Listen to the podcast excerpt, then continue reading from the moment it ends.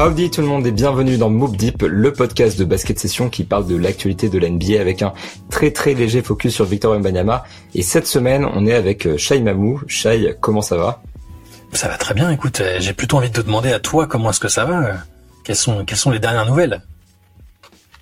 Bah, j'ai envie de dire, moi ça ça va bien. Je vois pas de à quoi tu fais référence, à part peut-être euh, voilà quelques petites blessures, un accident de voiture. Euh, je me suis fait avoir par par le Zazapachoulia des des voitures sur la route. Et euh, bon voilà, c'est c'est pas faux, mais il y a rien de très grave. Faut pas s'inquiéter. Quelques entorses, un léger accident. J'ai pas envie de trop rentrer dans le détail. J'ai envie de parler plutôt de, de basket, mais effectivement c'est pas fou. Ce qui fait que j'étais pas là du coup pour le match des Spurs où Pop a pris le micro. J'étais pas dans la salle pour entendre de mes oreilles euh, les bouts des fans et, parler de tout ça. Et ce qui me donne un peu l'opportunité aussi, du coup, de, s'éloigner de Victor Wembanyama, de s'éloigner des Spurs. Alors, on va quand même en parler, hein, parce que je suis pas fou. Mais euh, aujourd'hui, on s'est dit qu'on pouvait peut-être faire un petit tour des, euh, des petits jeunes de la ligue qui sont en train de, monter justement. Alors déjà les rookies qui sont dans la course au Rookie of the les rookies qui sont intéressants, mais aussi les, les moins jeunes entre guillemets qui sont en train de, de prendre le pouvoir un petit peu en NBA et donc, on voulait commencer d'abord avec, bien sûr, Victor et son rival, d'une certaine manière, Chet Holmgren, qui joue au Thunder. Pour moi, c'est vraiment la course à deux qui est en train de se faire pour le Rookie of the Year. Je sais pas, euh, je sais pas toi si tu as la même perspective que moi là-dessus, mais j'ai l'impression qu'il y a eux deux et qu'il y a un gouffre ensuite. C'est ça, c'est ben, c'est d'un côté c'est quelque chose qu'on pouvait anticiper en se disant que, en, avec ce qu'on savait de Chet Holmgren, de ce qu'il avait montré à la fac euh, avec les, les États-Unis en, en, catégorie de jeunes, c'était c'était un duel un peu logique et puis il y avait un, un parallèle déjà entre deux, ils se sont déjà affrontés tout ça. Je honnêtement, je, on savait que Victor serait dans la course, c'était évident, euh, grandissime favori. Pour Holmgren, je je pensais pas que son rôle euh, lui permettrait de d'avoir la production suffisante pour être candidat au Rookie of the Year. Et c'est là, c'est évident que les deux se sont détachés et sans, je vais faire l'inverse d'être chauvin, c'est-à-dire que je pense, euh, et d'ailleurs tu peux le voir, tu peux le retrouver dans le dans la route race qu'on a faite cette semaine. Je pense que Chet Holmgren a un temps d'avance. Au-delà des statistiques, il a une efficacité qui est incroyable. C'est facilité par son par son rôle, hein, le, le, rôle qu'il a et, et l'entourage qu'il a au KC. Euh, on se plaint assez souvent de les gens se plaignent assez souvent de l'entourage de Victor, euh, de, de, bah, chez, chez, les Spurs, la qualité ou du manque de qualité des joueurs qu'il y a autour, de, des systèmes qu'il y a ou pas pour lui, etc. Holmgren, il joue avec un, il a pas la, même pression. Il a chez Gilgis Alexander qui est là, il a des, des joueurs autour qui sont déjà un peu, même s'ils sont jeunes, ils sont déjà un peu plus expérimentés. Et donc il, tire totalement profit de cet avantage-là. Et ouais, la, la course, elle est entre les deux. Et il y a un, y a un gouffre avec les autres. Il y a plein de jeunes super intéressants dans cette cuvée, mais Holmgren, il est, il est invraisemblable tous les soirs. Et Victor, même si on peut, bah voilà, tu t'en as, t'en as pas mal parlé aussi dans le podcast et on en parle aussi souvent tous les jours. Mais forcément, parfois, on peut attendre plus, on peut espérer d'autres choses, mais ça reste euh, pour un débutant des stats, euh, ne serait-ce que des stats déjà impressionnantes quand même. Bah, clairement, déjà sur euh, les stats un peu brutes, on peut regarder, c'est les deux meilleurs marqueurs de la classe de draft de loin. Et c'est vrai que ce que tu soulignes, c'est juste, c'est que actuellement Chet est beaucoup plus beaucoup plus efficace que Victor. Donc par exemple, si on prend le nombre de points par tentative de tir, Chet est à 138,4% de tir tenté, ce qui est excellent même pour un intérieur. Et Victor est à 105,3% de tir tenté, ce qui est médiocre pour un intérieur. Donc euh, il y a deux niveaux d'efficacité complètement différents. Et surtout en fait, ce qui m'amuse beaucoup, c'est que j'ai l'impression qu'on a d'un coup une sorte de révolution un petit peu dans le monde du basket, parce qu'on a deux joueurs qui sont juste immenses. Alors Chet est un peu moins anormal, j'ai envie de dire que Victor, il est un peu moins spécial parce qu'il est moins grand, moins long et euh, on a l'impression qu'il a un peu moins de potentiel pour devenir un joueur vraiment euh, qui touche à tous les domaines de manière élite. Mais on est vraiment sur le même archétype de joueur. En fait, les deux arrivent en même temps. Les deux jouent un petit peu comme des ailiers alors qu'ils font une taille de pivot. Les mhm. deux sont excellents défensivement, mais en même temps d'une polyvalence euh, complètement what the fuck en fait pour dire les termes parce que je comprends pas comment c'est possible ce qui se passe avec Chet et avec Victor en fait, on a, on a ça qui arrive en même temps. Et ces deux mecs-là qui sont un petit peu en rivalité, avec le contexte qu'il y avait eu par rapport à, à, la Coupe du Monde, même par rapport au match de mhm. pré-saison où ils sont un peu rentrés dedans. Donc il y a vraiment le, le, storytelling, etc. Et en même temps, on a deux mecs dans des contextes qui sont pour moi extrêmement différents, où Victor il est vraiment au centre du jeu des Spurs et euh, dans une équipe du coup qui est encore en, en phase d'observation pour prendre les mots de Pop, qui est un peu désorganisée. Et de l'autre côté, on a Chet qui est un petit peu en mode, bah, qui est plus un joueur de, j'ai pas envie de dire de complément parce que c'est un joueur qui a 20% de usage rate, donc c'est quand même important. Mais euh, il joue un rôle moins central parce que évidemment la pièce centrale de l'attaque des Thunder c'est euh, c'est SGA, mais euh, il joue un rôle plus juste, j'ai envie de dire, qui est plus ordonné, avec des systèmes qui sont mieux définis, un truc un peu plus collectif quand même. Donc, en fait, cette différence de contexte, moi, elle me, elle me brouille un peu ma perception des choses parce que j'ai l'impression que Chet a un temps d'avance. J'ai l'impression que le temps d'avance c'est aussi collectif. Ouais, non mais c'est ça, c'est sûr. Après, ça aurait été intéressant de voir Chet Holmgren dans un autre, enfin, dans le même contexte que Victor, avec euh, où il est le point central euh, et l'unique euh, quasiment option offensive des, des de l'équipe dans laquelle il est. Euh, mais d'un côté, c'est, je suis pas sûr que ce soit lui, ce soit pas ce genre. je pense pas que ce soit ce genre de joueur-là. À, Gonzaga, il était bon, c'était le meilleur joueur de l'équipe en termes de potentiel, mais euh, il, il, enfin, il bouffait pas la feuille de match, quoi. On voyait déjà un peu cette efficacité-là et cette cette attention aussi qu'il porte à la défense qui est ultra importante et c'est ce qui fait aussi son sa particularité. Il est déjà impressionnant en protection du cercle et, et toute cette polyvalence que tu évoques. Euh, alors ouais, ça, aurait été intéressant de le voir dans un autre contexte, mais d'un côté c'est très bien que qu'il soit déjà dans un un, un environnement aussi euh, bah aussi compétitif. Et alors c'est peut-être plutôt l'inverse. Je suis en train de me dire, ça aurait été marrant de voir Victor dans un alors on est content, hein, on était content de se dire il va aux Spurs, euh, ça va, l'équipe va tourner autour de lui, la franchise bosse pour lui. Et d'un côté, tu dis, s'il avait eu des joueurs euh, plus près avec un leader déjà bien identifié, euh, bah, du type euh, de Shea Gilgeous Alexander, donc euh, un des meilleurs joueurs de la ligue à l'heure actuelle, qu'est-ce que, est-ce que Victor se serait du coup adapté, après un peu de recul, est-ce qu'il serait pas marché dessus, ou est-ce qu'au contraire les, les qualités qu'il démontre déjà maintenant auraient été sublimées, où il aurait pas eu à prendre des tirs aussi compliqués que là, il aurait dû choisir, faire le choix de l'efficacité, être toujours aussi étourdissant défensivement, parce que Bon, il est dans un collectif qui est pas très efficace défensivement. Hein. La défense collective des Spurs, euh, c'est compliqué, mais individuellement, je le, trouve encore, euh, je le trouve encore impressionnant sur la, faculté qu'il a à, à, obliger les équipes adverses à, renverser complètement le jeu. Euh, il y a plus de côté faible quand il est, enfin quand il est là, il couvre tout. Alors c'est insuffisant, tu joues pas tout seul au basket, mais mais euh, ouais, du coup, du coup, le, ce que fait Holmgren me fait me demander ce que Victor aurait fait. Dans, enfin, voilà, tu peux les deux, tu peux te demander qu'est-ce qu'ils auraient fait l'un et l'autre dans l'autre contexte. Mais dans tous les cas, ce qui est cool, c'est cette euh, bon cette rivalité. On n'est pas encore là parce qu'il y a une équipe qui est très compétitive et pas l'autre. Euh, mais je, je pense qu'il y a des trajectoires similaires qu'on là qu'on retrouve. On les avait envisagées euh, il y a quelques années déjà. Et je pense qu'Holmgren, enfin connaissant un peu le bonhomme, pour avoir, moi j'avais j'avais mangé pas mal de documentaires sur lui à l'époque où il était dans le Minnesota. euh, c'était c'était il m'intéressait pas mal parce que même si tu dis il est moins anormal que Victor, mais tout le monde est moins anormal que Victor. Lui, c'est déjà, bah, euh, voilà. Non, mais c'était déjà une sorte. Ils aiment bien le terme de licorne. C'était une sorte de licorne quelque part. Dès qu'il y a un mec grand, euh, très très fin, qui a du handle et, et des qualités un peu euh, un peu all around, bah c'était c'était déjà un mec un, un, mec comme ça. Et il a le côté très très très compétiteur, presque tueur, un peu tu sais mais froid. Et je pense que là, là le, ce retour à une situation où il est à nouveau considéré peut-être bah, là comme le meilleur rookie, je pense que ça, le, ça, ça lui convient plutôt bien. Il est assez satisfait de ça, de pouvoir montrer un peu ce qu'il vaut. Euh. Enfin, là son, son shoot contre les Warriors pour arracher la prolongation, c'est c'est pas un shoot anodin. Enfin, c'est le shoot d'un mec qui est très en confiance et qui est très sûr de lui, qui a le, qui voilà, c'est pas un rookie comme les autres clairement.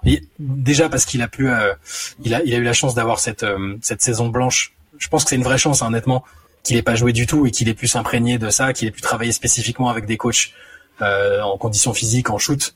C'est c'est une vraie vraie plus-value par rapport à bah, ne serait-ce qu'à Victor. Mais ouais, cette ce, ce, je pense que ce tandem est détaché et on reverra personne d'autre Hein, euh, on va parler, je pense après d'autres profils qui sont super cool, mais ces, deux-là, on va pas les revoir. Ils sont dans la course tous les deux et jusqu'à la fin, ça va. Je pense que ça va se, tirer la bourre. Bah, c'est clair. En plus, euh, l'impact justement du côté un peu révolution de ce que ce que je disais juste avant. Je pense qu'on dans cette course-là où on a vraiment on est focus sur ces mecs-là parce que on parle beaucoup de Victor, donc là on parle plus de, de Chet parce que c'est la première fois dans Mob Deep qu'on qu'on se focus un peu un peu sur lui. Mais euh, typiquement, il y a des possessions où tu le vois en fait, il, il joue un peu dans un rôle délié, il commence à, à drive depuis la ligne de trois points. Ensuite, il se reconvertit un petit peu dans un rôle d'intérieur où il commence à poser des écrans. Il, mmh. il va roll, il va aller finir vers le cercle, etc. En fait, cette polyvalence-là, elle est choquante. Moi, ce qui me, ce qui marque toujours cette idée de, de révolution un petit peu, c'est que quand Draymond Green euh, commençait à porter la balle en transition, on était déjà en mode waouh, un intérieur qui qui mène la charge en transition, c'est un truc de fou quand même. Mais maintenant, les gens qui font ça, c'est plus forcément des, des intérieurs undersized. Ça peut être des joueurs comme Chet, ça peut être des joueurs comme Victor, qui justement bah, font monter la balle tout seul, euh, qui mettent en place un petit peu, un petit peu le jeu à leur échelle, hein, bien sûr, mais euh, qui mettent en place le jeu et en fait qui, euh, qui reprennent ce rôle de Draymond Green, mais du haut de leur 2m24, 2m18, je dirais pour pour Chet. Et enfin, c'est un, truc de fou en fait. Et je pense que tu, tu, tu l'avais vu quelque chose d'historique. Tu, tu, tu l'avais vu en match de prépa, euh, Holmgren? Quand t'avais, été de pré-saison. De pré-saison. Ouais, je l'ai vu. Euh, je l'ai vu effectivement. Ouais, ouais. T'avais, t'avais quoi l'impression qu'il t'avait fait en vrai euh, Est-ce que au niveau de la taille, tu, c'est, c'est, enfin, du gabarit, de ce qui dégage sur le terrain, je suis curieux moi parce que du coup, c'est un joueur que j'ai pas. Tu sais pas, il y a plein de joueurs que j'ai vus en vrai et qui m'ont fait une impression très très différente de ce qu'on voyait à la télé. Il y a des joueurs qui qu'il faut voir en vrai pour te rendre compte du bah, de ce qui dégage en fait. Bah, en fait, c'est juste que quand tu le vois à côté de Victor, tu te dis, bon, euh, t'as l'impression d'assister à quelque chose un peu normal parce qu'en fait, les deux se complètent un petit peu. Mais fatalement, quand il te passe devant et que tu lèves la tête, alors là, je peux pas en l'occurrence, mais euh, que, quand tu lèves la tête et que tu le regardes, tu te dis, waouh, mais c'est vraiment un, monstre. En fait, je pense que le fait que Victor soit soit là en fait cette année, ça normalise euh, ce catchet alors que c'est complètement anormal. C'est ce que tu disais justement, une licorne. En fait, on est juste sur des degrés de rareté un peu différents. Victor, c'est l'alien, c'est un peu le premier du genre. Et euh, Chet, c'est la licorne, où il est un petit peu euh, entre les deux. Mais c'est une vraie licorne. C'est pas comme euh, tous les mecs qu'on a annoncé des années. C'est vraiment un mec à part, un, truc qui arrive, pareil, peut-être une fois par génération ou deux fois par génération. Et en fait, ça, tu le ressens quand tu le vois, parce que tu te dis, mais tu le regardes, et c'est un peu comme Victor, justement, où tu te dis, mais comment est-ce que comment il fait ça? Comment il se déplace comme ça? Comment est-ce qu'il rentre ce tir là Comment comment, enfin, c'est complètement vraisemblable. Et moi, ce qui me choque par-dessus tout, en fait, c'est le trois points. Parce que quand tu regardes euh, Victor, le trois points, il est très convaincant dans la mécanique, c'est impressionnant, tu vois le potentiel. Mais lui, déjà, je pense qu'il a, il est en avance là-dessus aussi. Et ça se voit qu'il a passé euh, un an en plus au, au Thunder, un petit peu dans ses, dans les rayons de d'Oklahoma City, où il a mm. fatalement bossé son tir. Mais en plus, il aimait beaucoup plus. C'est-à-dire que depuis le début de la saison, il est impressionnant sur la ligne 3 points. Et ça, ça s'explique aussi parce que bon, il a beaucoup plus de tirs ouverts que Victor. Victor, c'est un des mecs qui prend le moins de tirs ouverts de la ligue et, lui, c'est un de ceux qui en prend le plus. Victor, il prend plus de pull-up, lui, il prend beaucoup plus de catch and shoot. Mais quand tu lui envoies la balle sur les catch and shoot euh, et qu'il est ouvert, il va être environ à, à 40, euh, à 50%, pardon. Je laisse ça sous les yeux. Il est à environ 50% en catch and shoot quand il est ouvert. Et ça, pour un mec de cette taille, c'est invraisemblable. Non, mais il est incroyable. tu sais, je, je repense à la, le, le, jour, je pense que je me suis, je me suis dit celui-là, il est pas normal. C'est euh, la vidéo, elle avait beaucoup tourné, mais tu sais, le fameux training camp où euh, euh, où il était avec Steph Curry et où où il l'a dribblé à son propre camp et Curry l'a rappelé la dernière fois lors du match entre eux. Et, et, il a dit non mais je, je savais que c'était un je savais que c'était un fou il m'a crossé à mon propre camp alors qu'il avait 16 ans ou 17 ans enfin il, il, a ce truc là et en même temps il il est tellement il a tellement de flegme t'as l'impression qu'il a un flegme fou qu'il est très toujours c'est poker face un peu. Euh, il, il, a, il, a, une tête particulière, un visage. Moi, j'aime bien regarder les expressions des mecs. Les, les types ultra expressifs. Euh, parfois, c'est quasi théâtral. Ils en font trois caisses, tu vois. Lui, c'est c'est le tueur. Euh, enfin, c'est vraiment un tueur silencieux, je trouve. C'est il dégage il dégage quelque chose de très particulier. J'aimerais bien le voir en vrai ce que ce qu'il donne, surtout après quelques années dans la ligue. À mon avis, c'est c'est ça va être fort. Il a une vraie sérénité, c'est clair. Et là, encore une fois, on le voit chez les deux rookies un petit peu de dans, dans le top. Ils ont ce truc-là de ils sont très prêts mentalement. La différence avec Chet, c'est que on en revient un petit peu encore une fois au basket, c'est qu'il est plus prêt dans le dans le jeu et sa manière de l'appréhender, je pense. C'est aussi, je pense, du fait qu'on le met dans de meilleures conditions. Mais euh, ça m'impressionne de voir, tu vois, ce côté justement un petit peu tueur silencieux, concentré, etc. Ça se voit aussi dans la manière dont il joue, où en fait c'est très très juste, très humble entre guillemets, le jeu tourne pas autour de lui, mais je pense qu'il s'en fout complètement parce que il exploite au maximum toutes les opportunités. C'est un bon poseur d'écran. Euh, quand il est fake, il est fake bien. Je dis ça parce que Victor Mbanyama, je trouve qu'il pose pas assez d'écran et que en plus il fake la majorité de ses écrans. Et pour moi, ça c'est un problème. Et Satchet justement, il a déjà cette science là de des écrans. En plus de ça, il a une vraie compréhension du jeu euh, défensivement, offensivement surtout. C'est là que ça, que ça m'impressionne parce que il se sert parfaitement déjà de son tir à trois points pour aller chercher des opportunités à l'intérieur. Et une fois qu'il est à l'intérieur, pareil, il a ce truc un peu sneaky, je trouve qu'on voyait moins avant sa draft et que là on voit de plus en plus, où c'est un vrai bon passeur en fait. Il fait les bonnes lectures, il envoie les bonnes passes, il a la bonne vision aussi du fait de sa taille, et ça c'est impressionnant. du coup, je trouve que l'aspect mental que tu décris un petit peu de ce côté euh, très calme, euh, très serein, etc. Mmh. En fait, tu le vois dans le jeu parce qu'il dissèque vraiment ce qui se passe et il a déjà la, la maturité euh, dans l'intelligence de jeu d'un mec qui aurait passé bah, un an ou deux dans la ligue. Il, a il est déjà plus loin que le rookie et ça, c'est sans doute aussi le fait de son année un petit peu sabbatique, du fait de, du fait de sa blessure. Mais en l'occurrence, effectivement, bah, pour son début en NBA, ça lui a fait du bien parce qu'on voit vraiment qu'il a une compréhension du jeu qui est niveau supérieur. Ça, ça se voit. Enfin, c'est son talent et c'est aussi l'expérience qu'il a déjà accumulée au Thunder qui, qui est là. Et je pense que la différence entre Victor et lui, elle est notamment là. Et euh, c'est peut-être ça qui fait qu'aujourd'hui c'est le le favori pour le Rookie of the Year. Je sais pas toi qui tu places devant l'autre, si. mais moi j'ai l'impression que Chet il est en train de clairement prendre euh, l'avantage. Ouais, pour l'instant. Et puis le fait que son équipe soit deuxième et que, quand même, quand même bien le dire Antoine, à chaque fois qu'on parle du, du Thunder, Holmgren c'est déjà le deuxième meilleur joueur de KC en fait. Dans, dans les, hmm. c'est-à-dire qu'ils ont une super équipe, mais Jalen Williams c'est très bien, euh, Josh Giddy c'est un bon joueur, Lugensdort un très bon défenseur. Il y a, il y a, des, il y a des bons joueurs partout à OKC. Hein. Mais c'est, déjà Holmgren est déjà le deuxième meilleur joueur. C'est, il est hmm. ultra efficace, il est, il est productif au-delà de toute. Euh, moi je c'est ça, surtout c'est la productivité vraiment la production, pardon, on en, on en parlait, euh, on, en parlait tout à l'heure. C'est, ça qui me, qui me bluffe le plus. Et euh, ouais, bon, je pense clairement que, alors, je, je sais pas, très possible que Victor à un moment, euh, s'il se met à refaire des séries de matchs invraisemblables et qu'à côté Holmgren baisse un petit peu, peut-être que les votants se changeront un peu. Là, à l'heure actuelle, si tu votes, je pense que tu, tu, votes Holmgren, quoi. Parce que ils sont deuxième, parce que c'est le deuxième meilleur joueur du, deuxième à l'ouest, qu'il est d'une efficacité incroyable et qui, comme on l'a dit, qui tire le meilleur parti de cette, année sabbatique. C'est une bénédiction qu'il n'ait pas eu à arriver en ayant la pression comme ça.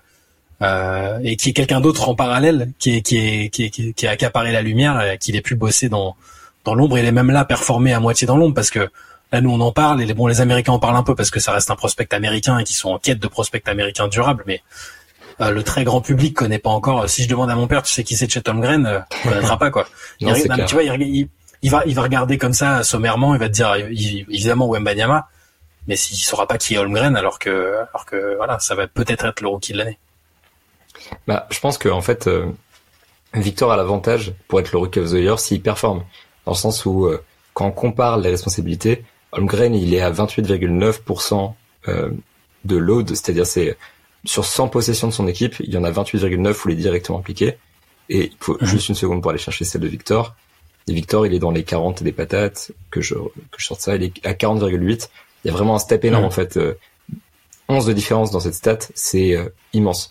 Donc la différence, c'est que Victor, il est beaucoup plus central, que Victor, ses points, il va les marquer beaucoup sur des isolations, sur euh, des, des shoots qu'il va aller créer de lui-même, sur, en fait, des actions, il est vraiment seul un petit peu contre son vis-à-vis, il va les scorer. Et si les Spurs sont bons, ça implique que Victor soit bon dans 90% des cas, alors que Chet, il a pas cette pression-là, en fait, de devoir porter le collectif. je pense que si après 20 matchs, Victor se met à performer aussi bien que Chet ou même un peu moins bien, il va reprendre l'avantage parce que déjà on sait que ce genre de profil, euh, ça attire les votants. Et euh, c'est mmh. logique parce que évidemment, plus t'as de responsabilités, et mieux tu t'en sors avec sa responsabilité, euh, bah, en fait, euh, plus important t'es en tant que joueur, donc fatalement dans la course au Rookie of the Year, c'est super important. Mais par contre, euh, si ça continue comme ça, Là, actuellement, les responsabilités de Victor excusent pas en fait le euh, la différence d'efficacité qui est entre les deux. En fait, il y a tellement un gouffre en termes d'efficacité entre les entre les deux joueurs que si ça continue comme ça toute l'année, euh, plus on va avancer, plus le fossé va se creuser et plus Chet va apparaître comme le, clair favori pour le titre de, de Rookie of the Year. Ce qui empêchera pas de Victor, ce qui empêchera pas Victor éventuellement de de faire le All-Star Game grâce à la hype, éventuellement d'aller chercher une récompense défensive si les Spurs progressent dans ce domaine-là. Mais euh, Rookie of the Year, par contre, là clairement Chet il a un temps d'avance et euh, si on continue comme ça, bah ça va juste continuer à se creuser. Donc au-delà de ces de ces mecs là, euh, je voulais qu'on parle un petit peu euh, déjà des un peu des autres rookies. J'avais un mec en tête en particulier qui m'a moi complètement choqué parce que euh, on parle de de profils un peu rares et Victor et Chet évidemment ils sont au-dessus du lot en termes de rareté.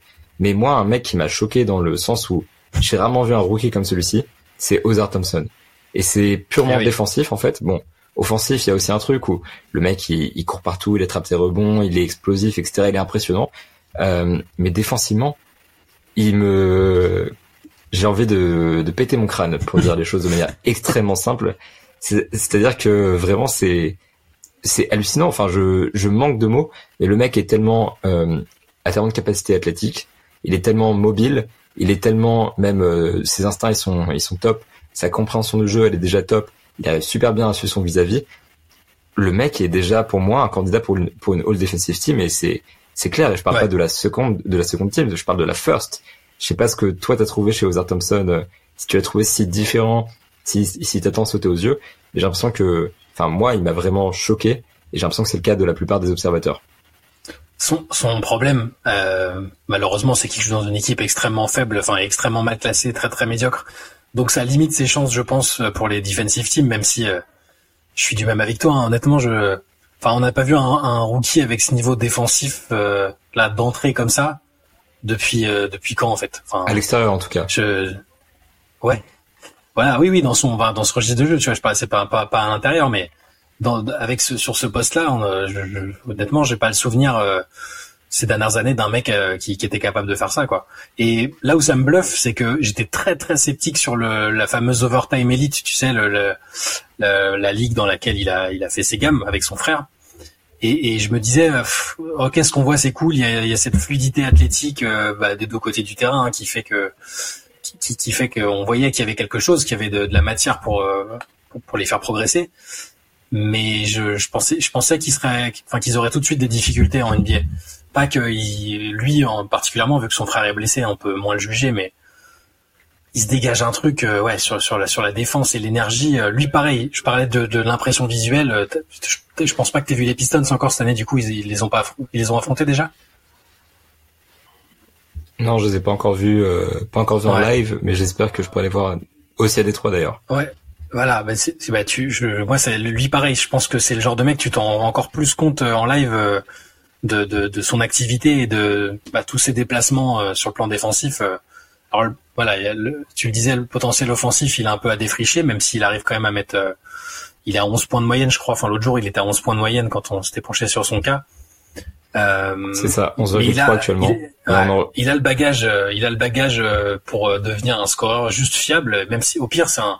Je pense qu'il peut être un vrai spécialiste défensif tout en étant un scoreur fiable. Et là, t'as, du coup, t'as une terreur pas possible. Enfin, un mec qui, oui, ce sera un candidat tous les ans, un, l'un des meilleurs cinq défensifs. C'est clairement déjà, enfin, tu peux te projeter hein, sur les années à venir. Il va, tous les ans, à partir du moment où Détroit va décoller un peu, il sera dans la discussion pour le, pour Defensive Player of the Year pour l'instant, il est juste limité par la médiocrité de son équipe euh, euh, en termes de, bilan. Il y a eu des petits trucs positifs en début de c'est vraiment tout tout début pour Détroit, mais là ils enchaînent les ils enchaînent les défaites et euh, pour l'instant c'est ce qu'ils freine pour les espèces de bah, pour les honneurs individuels. Mais je suis comme toi, j'ai été c'est c'est c'est un, une super sensation je trouve quand euh, quand t'es sceptique sur un mec alors faut pas être trop euh, pas être trop vocal dessus et dire il y arrivera jamais machin. Mais moi j'avais dit euh, bah j'attends vraiment de voir parce que l'overtime elite je, je sais pas du tout ce que ça vaut euh, et, et quand quand le gars il arrive et que t'as l'impression qu'il joue en NBA depuis 4 5 ans, tu te dis ok bah le scepticisme il avait finalement pas lieu d'être et le gars c'est un c'est c'est déjà un, un, joueur assez incroyable donc ça c'est le genre de réalisation qui font qui font plaisir et je suis très très curieux de voir jusqu'où il peut aller parce que ils tiennent quelque chose de, d'assez incroyable euh, entre les mains les Pistons. Bah, je t'avoue que moi j'étais déjà convaincu d'entrée de jeu sur euh, Ozar plus mhm. que Amen où euh, après c'était beaucoup par le biais de des scouts que je suis ou même de mes mhm. mes potes qui sont vraiment branchés prospect. Euh, J'en faisais confiance et bon bah je pense qu'ils avaient plutôt raison sur le côté défensif. Maintenant ce qui m'inquiète un peu, moi c'est le rôle offensif. Tu dis que ça peut être un scoreur fiable. En fait je trouve que là où il est fort c'est évidemment il a une bonne finition parce qu'il a un bon contrôle de son corps, etc., ce qui lui sert beaucoup en défense euh, aussi. Il a une excellente explosivité, évidemment, donc euh, quand il explose au cercle, c'est impressionnant parce que non seulement il va haut, euh, il va vite, et en plus il reste longtemps en l'air, donc il y a il y a plein d'opportunités qu'il va pouvoir créer comme ça. Mais en fait, à part vraiment ce, ces qualités-là et son rôle de cutter euh, dans le scoring, moi ce qui m'inquiète c'est son tir à trois points. Où là il a combien à trois points? Il est à 13,8%. Il y a des matchs où je l'ai vu euh, enchaîner l'airball.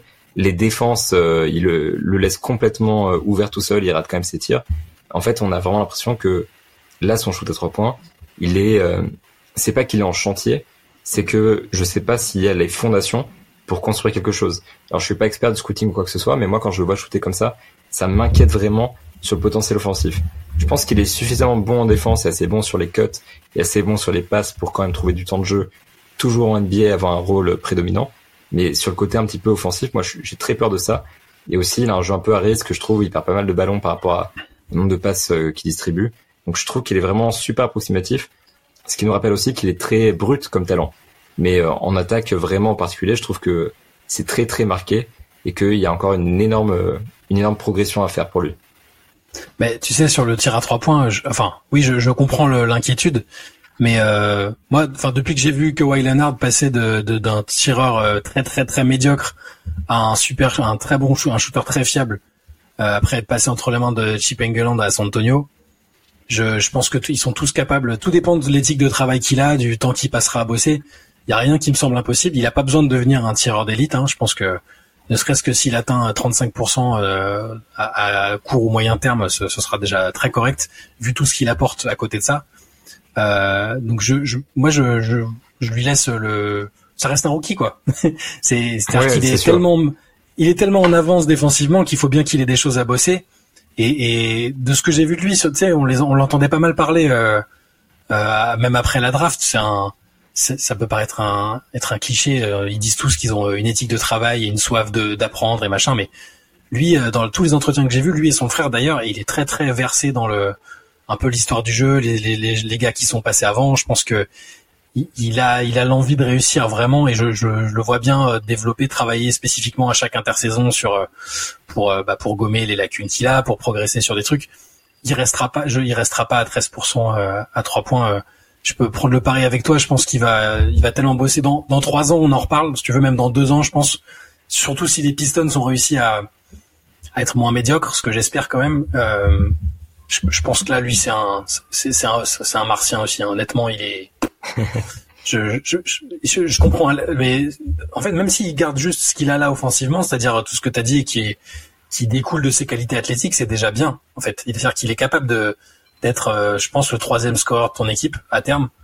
Et s'il arrive à être à 35% à 3 points, là tu tiens un mec, euh, un, alors peut-être pas un 3D parce que je le vois pas être à 40% non plus. Je suis d'accord avec toi. Il y a des, euh, le shoot est un peu, euh, un peu compliqué, mais je pense vraiment que des trois, des, trois. Hein. T'es gentil. Hein. Ouais.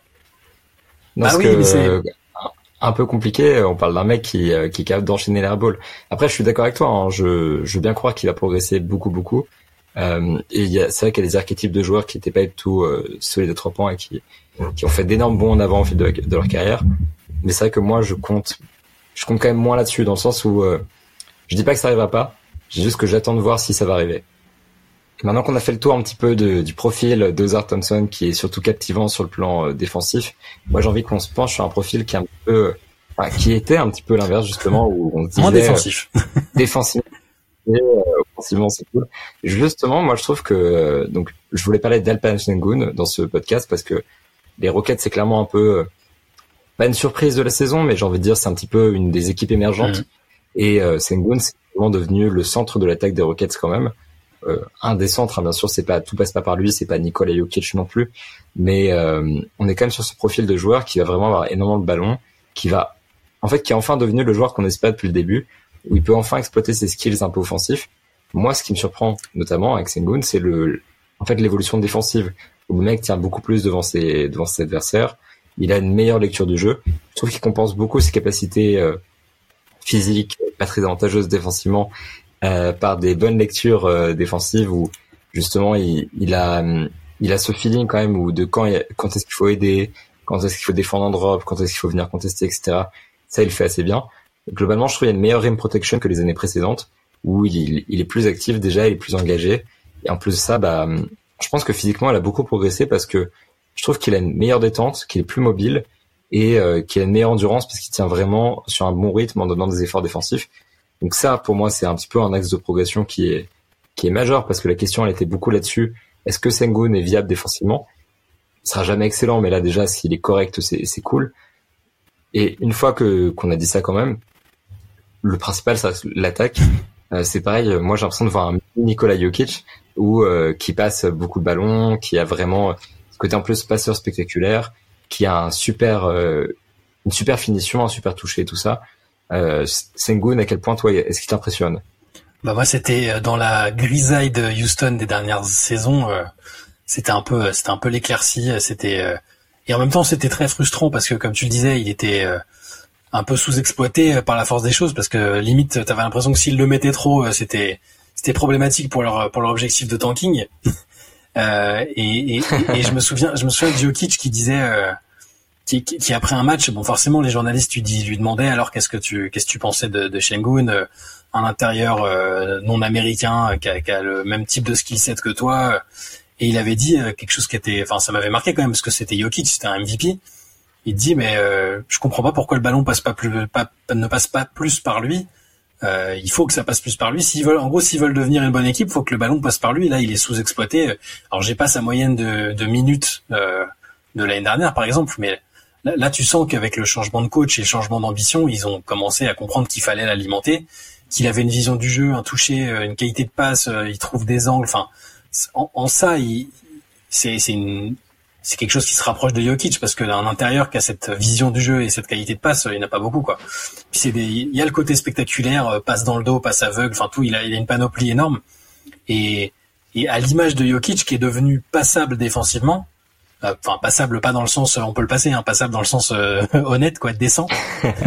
euh, il, il, joue de sa, il joue de sa taille et il est, il est devenu correct quoi. Tu peux plus l'exploiter comme tu pouvais l'exploiter, l'exploiter à un moment de sa carrière. Euh, c'est alors ça paraît ça paraît fou et pas très raisonnable de se dire bah le modèle à suivre pour moi c'est Jokic, faut que j'atteigne Jokic, mais c'est c'est un peu ça en fait. Alors il sera je je sais pas, je veux pas non plus me projeter, je sais pas s'il arrivera à l'excellence qu'a Nikola Jokic aujourd'hui euh, qui qui domine la ligue, mais en tout cas euh, c'est c'est bah, avec ce regain de forme de Houston qui redevient une équipe euh, regardable déjà rien que ça. C'était la seule chose qui était regardable chez Houston, c'était Shengun honnêtement pas la dernière saison. Là, il, au sein d'une équipe regardable, il la, il la rend encore plus regardable. Donc c'est, alors surpris, je suis pas du tout surpris que, parce que tu me c'était ça ta question de base, je suis pas surpris du tout que que, que l'équipe joue mieux avec un Shengun plus impliqué. Ça me paraissait, de, ça, ça, ça, tombait sous le sens. Euh, après, il progresse quand même vraiment vite. Il est déjà très très très important dans l'équipe, alors qu'il y a des vétérans qui sont arrivés, alors qu'il y a des jeunes avec, euh, enfin des jeunes, des, des c'est plus des rookies, mais Jalen Green et consorts qui, qui ont aussi euh, besoin de prendre leur place, des shoots et tout ça. Euh, le fait qu'il arrive à être le joueur quasiment le joueur le plus en vue de cette équipe, ça, ça, ça me surprend un peu. Il va très vite quand même. Il, la courbe d'apprentissage est, est, très intéressante et me, me surprend positivement. Et c'est dans tous les cas, c'est un joueur que j'adore regarder jouer. C'est, enfin, c'est, évident quoi. C'est clair que là, tu parles des minutes. Moi, j'ai, j'ai, sous les yeux. Il est passé de donc 21 sur la saison rookie à 29 la saison dernière, ce qui est déjà plutôt honnête à 32 cette année. Donc il y a encore vraiment un cap qui est passé. Et là, évidemment, aussi, ce qui marque, c'est le passage de, du sacro, enfin, de la sacro-sainte barre des 20 points qu'il a enfin passé. Pareil, il y a plus de passes décisives, évidemment.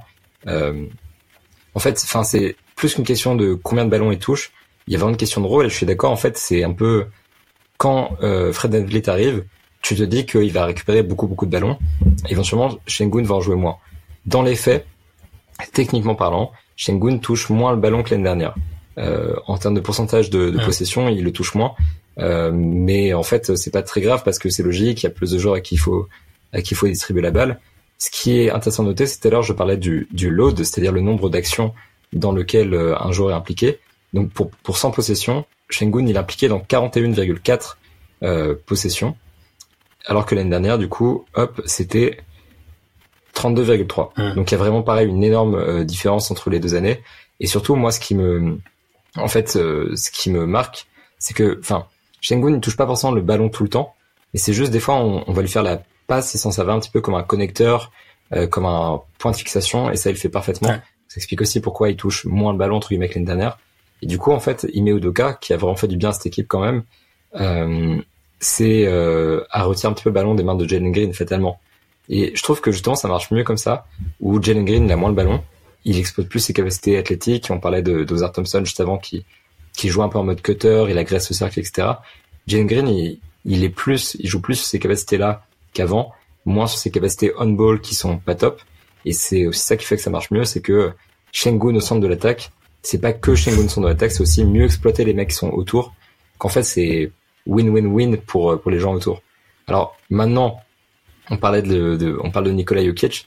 Je pense que si on compare, c'est parce que en fait, il y a peu d'archétypes comme ça, d'un pivot un petit peu, mm. un peu lourd, pas très long non plus, pas très mobile, avec des capacités offensives qui sont énormes, avec ce toucher là, ce tir à mi-distance sur lequel Shengun a progressé. Il est à plus de 50%, ce qui le rend beaucoup plus dangereux. Euh, en fait, avec ce, ce, jeu très polyvalent offensivement, c'est lacunes défensive. En plus, c'est deux, deux Européens, donc y a, ça se ressemble. Je pense pas qu'un jour Shengun deviendra MVP. Après, euh, si c'est à sa portée, grand bien lui fasse. Hein. Mais je, moi, je suis pas convaincu euh, là tout de suite. Mais fatalement, on est obligé de se dire quand on regarde ça, ça ressemble de plus en plus à Jokic et le jeu des Rockets ressemble de plus en plus à celui des, des, des, Nuggets. Est-ce que, est-ce que, enfin, j'essaie de me replacer dans le, je me souviens même pas hein, de ce que, ce que je vais te dire, mais est-ce que quand Jokic a commencé à développer les, les atouts qu'on lui connaît et à un moment c'est, il a vraiment franchi un palier, est-ce qu'on se disait qu'il pourrait être MVP Tu vois, je suis, je, je, je quand c'est les prémices de son, ah, je pense pas. Ouais, hein. donc. Donc Shengun, je pense qu'il faut, faut rien s'interdire. Il a le, il a la panoplie. On sait que maintenant NBA aujourd'hui, tu peux être MVP avec euh, avec ce, cette panoplie là. Donc euh, je serais pas si je serais plus si surpris, tu vois. Denver était pas une équipe très très euh, considérée. Euh, Jokic et ce profil de joueur, on se disait bah c'est bien, c'est un peu révolutionnaire, mais bah il défend pas assez. Denver est pas assez fort, il score pas assez. Et au final, bah, on voit ce qu'il est devenu. Donc pour, pourquoi pas, pourquoi pas pour. et l'autre jour, je regardais le. C'est une stat qui vaut ce qu'elle vaut. Hein, il faut toujours la pondérer, mais il est, dans le top 25 ou enfin il est 23e je crois du plus minus. Euh, dès qu'il est sur le terrain, c'est positif, quelle que soit la version, euh, quelle que soit la formule avec laquelle euh, Doka joue. quand Shengun est sur le terrain, c'est quand même globalement très très très positif pour pour les Rockets. De toute façon, quand, quand on regarde les stats même avancées, tout ce qui est, enfin tout ce qui est l'impact, on-off, etc. effectivement, bah, les, les Rockets sont juste bien meilleurs en fait avec Shengun sur le terrain, et c'est assez logique en fait quand tu vois ce qu'il fait. Mais euh, donc je pense que je, même si le plus-minus c'est une stat un peu discutable, mm. globalement l'impact de, de Shengun, lui, il est à peu près, euh, à peu près indiscutable quand même. Et euh, bon, on va on va avancer vite parce qu'on va pas non plus parler à chaque fois de chaque jeune pendant, 40 mm. minutes, même si je pense que Shengun il nous passionne un peu tous. Euh, je aussi parler de Thérèse Maxi justement, où là je parlais avec Shengun un petit peu du côté du coup Jokic, comment est-ce que il y a le pivot prend une place centrale, distribue le jeu, crée des espaces pour ses coéquipiers. Et je trouve que c'est ce qui se passe un peu à Philadelphie, où l'année dernière on avait un jeu très très statique, centré sur le pick and roll, James Harden, euh, Joel Embiid, et sur les isolations slash post-up de Joel Embiid. Et là cette année on a un jeu beaucoup plus en end-off avec, euh, enfin, du coup Joel Embiid euh, qui est plus dans un rôle où il va libérer de l'espace pour ses coéquipiers, mettre des choses en place, et l'attaque de Philadelphie est plus est beaucoup plus comment dire beaucoup plus active, elle bouge beaucoup plus. Et là-dedans, je trouve que Maxi, il a parfaitement su son, son épingle du jeu. Après, j'enfonce une porte ouverte. Hein. Maxi, il est en train de, de tout défoncer dans la ligue. Mais je trouve que c'est un peu l'électron libre, justement un peu hyperactif, qui tire au maximum profit de tous les espaces qui sont créés par euh, par ce nouveau mode de jeu un peu plus euh, bah, un peu plus comme celui des Nuggets justement, où il va euh, s'immiscer dans les espaces, lâcher ses flotteurs, ses trois points. Vraiment, il profite de cette évolution du jeu. Et là, Maxi, moi, il me pareil en fait c'est un mec que j'attendais pas à ce niveau-là offensivement et qui là cette année me me surprend et je pense surprend un peu tout le monde dans le sens où est-ce que toi t'attendais Maxi à ce niveau-là cette année? Je m'avance un peu mais je pense que non. eh ben alors euh, tu, tu vas voir, il y a, deux il y a deux il y a deux aspects à ce truc-là parce que si tu regardes les pronos de début de saison, je l'ai mis euh, à la fois MIP et euh, et parmi les joueurs qui seront All-Star pour la première fois. Donc je je enfin j'étais pas le seul, hein, c'était pas une idée de génie non plus. Je pense qu'il y en a pas, il y pas mal de gens qui ont, senti cette euh, cette montée en responsabilisation, forcément avec Arden qui jouait pas puis qui est parti. Mais par contre, même en ayant dans l'idée qu'il allait faire une saison All-Star et de très haut niveau, je pensais pas qu'il serait aussi fort. Donc ça, en ça, ouais, en ça, c'est mmh. et, et, parce que là, le gars, veut dire, il shoot euh, le cercle, il fait 10 mètres de large. T'as l'impression avec lui, il rentre, il y a des, des soirs où il, il rentre 8 paniers à 3 points. Enfin, c'est et il a un pourcentage hyper élevé. Il est en confiance sur catch and shoot, sur les pull-ups, c'est pareil. Et surtout, l'aspect euh, bah, que tu as un peu évoqué quand même sur le changement de style de jeu des Sixers. Euh, moi, je, je c'est pas, je, suis pas un hater des Sixers, mais l'année dernière, tout MVP qui était Joel Embiid, Philadelphie, c'était pas une équipe euh, sur laquelle je courais pour regarder les matchs. Je, c'est pas un style de jeu que j'aime pas le côté très stagnant, particulièrement en playoff c'était pas c'est pas le basket que j'aimais bien regarder. Cette année, Philadelphie, avec un Embiid qui est super euh, bah, super impliqué, super déterminé, euh, qui a l'air très content de la progression de Maxi. Bah, honnêtement, j'aime bien la regarder jouer quoi. C'est plus fluide, il y a plus de possession, plus de rythme et c'est plus agréable. Et Embiid euh, en est presque, il, en est presque plus fort en fait. C'est et, et ça, c'est apporté aussi par la, cette montée en puissance de, de Tyrese Maxi. Et, et alors, maintenant, l'interrogation, c'est jusqu'où il va aller. Est-ce que ce niveau en saison régulière, c'est le niveau qu'il pourra avoir en playoff, où il sera logiquement un peu ciblé défensivement? Ça reste un joueur de petite taille qui est pas un expert de la défense. Euh, il sera plus surveillé, les défenses se resserrent. Je suis très curieux en fait. C'est très excitant de, de se demander ce qui, ce qui peut devenir. Euh, il y a le, comme je disais tout à l'heure, il y a des clichés en NBA. Tout le monde, tout le monde est un gros travailleur, tout le monde est passionné par le jeu, etc. Mais tous les coachs de Maxi, euh, de la fac jusqu'à Doc Rivers il y a pas longtemps, ont dit que c'était un bourreau de travail qui devait le supplier pour arrêter de travailler pendant l'intersaison. Euh, donc je suis plutôt, c'est vrai, Doc Rivers avait dit ça. Doc Rivers avait dit non mais euh, on, lui dit qu'il doit, quand on lui fait le planning d'intersaison pour qu'il, bah, pour cibler les points à travailler, les phases de repos et tout. Parfois, quand on lui met deux semaines de repos, bah lui, il te fait deux semaines intensifs pour travailler son shoot, son handle et tout ça. Et ils sont obligés de, le, lui de, l'implorer de pas de pas travailler quoi. Donc je, donc j'aurais plutôt tendance à dire que je suis optimiste pour lui. Et pour répondre à la question initiale, après ce, cette longue digression, euh, oui, je, je, suis à la fois pas surpris parce que je m'attendais à ce qu'il soit bon, mais à ce niveau-là de confiance et d'efficacité, euh, non, je m'y attendais pas. Bah, je m'attendais pas non plus, tu vois, même avec le départ de James Harden, est-ce qu'il joue 39 minutes, enfin, bon, j'abuse, 38,4 minutes par match, ce qui joue, je pense, pas mal dans le truc, mais effectivement, tu as les 40% à 3 points, son excellent mi-distance, il finit bien ses flotteurs. Puis il y a ce rôle de playmaker en plus dans lequel il s'est glissé un peu par euh, par dépit entre guillemets. Mm. Où Harden était vraiment le playmaker principal de, de Philadelphie depuis euh, depuis son arrivée. Et là maintenant, ça passe beaucoup par Maxi qui a 7,1 passes par euh, décisive par match où on enregistre ça, avec assez peu de turnover. En fait, moi c'est un peu ça aussi qui me surprend, c'est euh, comment est-ce qu'il a réussi à, à vraiment en fait non seulement euh, faire exploser son rôle, faire exploser ses minutes, mais en plus maintenir une efficacité qui est similaire, voire supérieure à l'année précédente. Et euh, en fait, ça, c'est un truc qu'on voit très rarement dans les candidats au MVP, au MIP, parce que souvent les mecs, ils explosent en termes de, en termes de temps de jeu, ils explosent en termes de responsabilité. En fait, l'efficacité en prend un vrai coup. Et euh, du coup, la production finale, elle est beaucoup plus grande, mais l'efficacité, elle est beaucoup moins, beaucoup moins élevée que les années précédentes. Et là, le mec arrive justement à tout concilier. Et euh, je t'avoue que fatalement, euh, ça me choque un petit peu. Pour un peu boucler ce, ce tour des jeunes, euh, voilà, moi j'ai glissé trois noms comme ça. Est-ce que toi, tu as envie de parler d'un mec en particulier qu'on n'aurait pas évoqué? Un mec que tu suis éventuellement dans, dans une équipe que tu aimes bien ou ou même un mec qui t'a un peu surpris. Enfin, ouais. je laisse carte blanche. Bah, alors ça va te surprendre parce que tu, tu viens de dire dans une équipe que t'aimes bien, donc on aurait pu se dire que j'allais citer euh, Orlando ou quelque chose comme ça. Et c'est plutôt sur une équipe. Euh, on en a parlé entre nous, hein, c'est très bien. Euh, une équipe sur laquelle moi j'étais sceptique et pour laquelle toi t'étais beaucoup plus optimiste. Je trouve que Derek Lively à Dallas, il est au-delà de tout ce que je pouvais penser qu'il apporterait. Moi, une, l'une de mes inquiétudes pour Dallas, c'était le secteur intérieur et le fait que Jason Kidd, euh, pendant l'intersaison, dise euh, ah bah non, mais c'est bon, Derek Lively sera euh, titulaire, euh, ce sera notre poste 5 titulaire, il n'y a pas de problème, tout va bien se passer. Et moi, j'étais quand même, c'est, c'est, c'est culotté. Le gars, c'est un, c'est un rookie, c'est même pas un vieux rookie, hein, c'est un type qui, a pas, qui avait pas 4 ans d'université derrière lui, qui avait un, un profil intéressant. Il a 19 hein. ans, ouais. Voilà, il a 19 ans. C'est et bah, j'ai découvert un joueur bah, qui est déjà effectivement extrêmement important, euh, euh, qui, qui fait le job plus que ce que ce qu'on pensait, qui a qui est exactement en fait c'est c'est un joueur parfait pour jouer avec Doncic, pour jouer avec Kyrie. Il, il en fait pas plus que que ce qui ce qu'il faut et en même temps il est très très productif. Il est alors, les, ces dernières stats, ça devait être un truc genre 8, 8.5, 7.5, quoi, 8, points, 7 rebonds.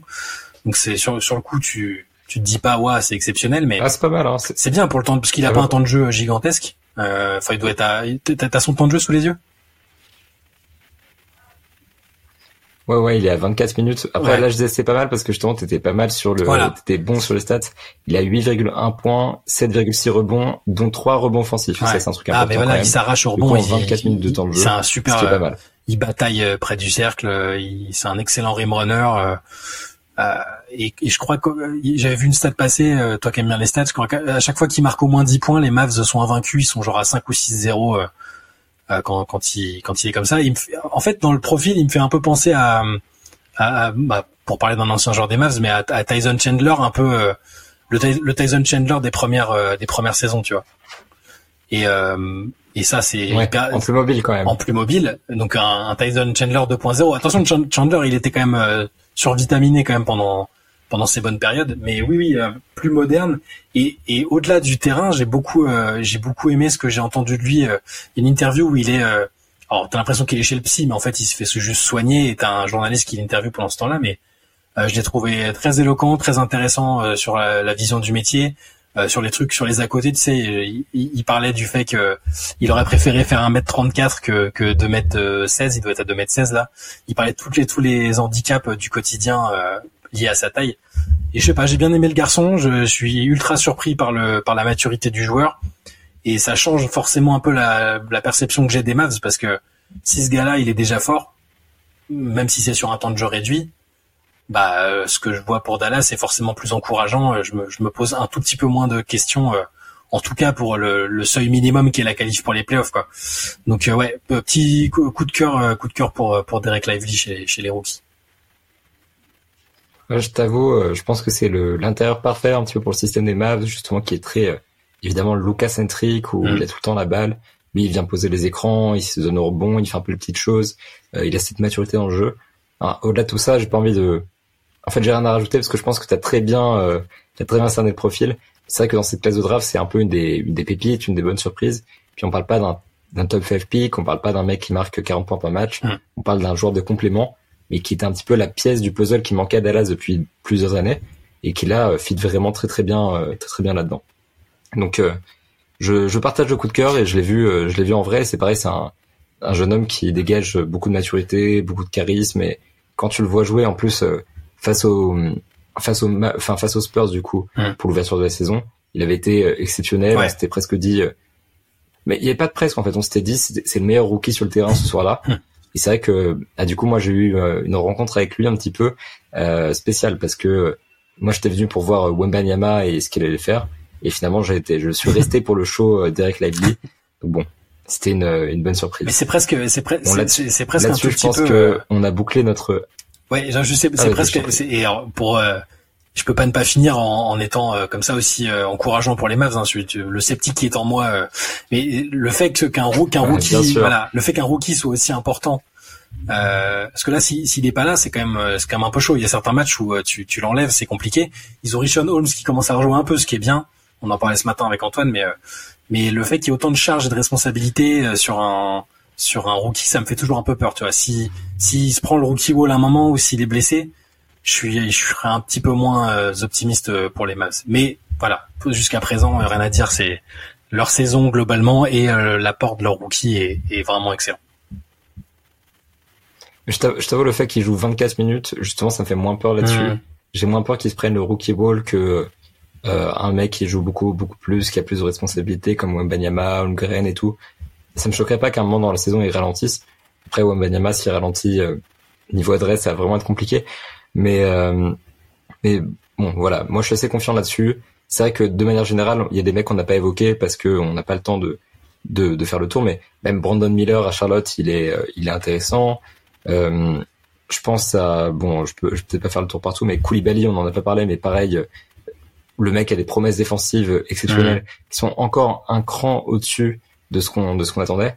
Et, euh, et même bon pour nos amis belges, Toumani euh, Camara qui est euh, bon, qui fait des choses à Portland, on l'attendait pas forcément avec beaucoup de temps de jeu ou quoi que ce soit. Là, le fait qu'il joue déjà, c'est une bonne surprise. Et le fait qu'il ait un rôle comme celui-ci à Portland, c'est c'est marrant. On parlait du Magic deux secondes avant, Anthony Black. En fait, on a vraiment une belle cuvée quand même de, de rookies, c'est ça, c'est, de jeunes, qui, qui, prennent le pouvoir. c'est ça. C'est ce qui est le plus. Enfin, on savait forcément, tout le monde attendait cette cuvée avec Wembanyama mais euh, et, et, on parle d'une cuvée où, où, le deuxième euh, Scoot Henderson commence seulement à rejouer là après avoir été absent euh, où Amen Thompson n'a pas vraiment non plus pu démarrer sa saison. Mais elle a l'air quand même sacrément profonde cette cuvée là tu vois tu parlais de joueurs auxquels on mm. pense pas c'est sûr Toumani Camara je pense qu'il a le profil pour rester aussi dans la ligue pour être pour avoir le côté accrocheur défenseur un peu emmerdeur aussi. Je, je, je l'aime bien j'aime bien les matchs que j'ai vus de lui. Mais ouais honnêtement très bonne cuvée pour l'instant plus même encore que ce qu'on pouvait attendre. À un moment, on se disait même, ouais, bon, il y a et après le reste, on verra. Et bon, honnêtement, c'est pour l'instant, c'est très très bien. Eh ben, sur ces belles paroles, les amis, je vous dis merci d'avoir euh, regardé ce podcast. Je vous invite à mettre en commentaire un petit peu les jeunes qui ont marqué votre euh, votre attention, qui ont attiré votre œil. Euh, on pourra en débattre un petit peu. Pareil, posez vos questions sur les Spurs, sur la ligue. On se base là-dessus pour faire nos épisodes suivants, donc c'est important pour nous.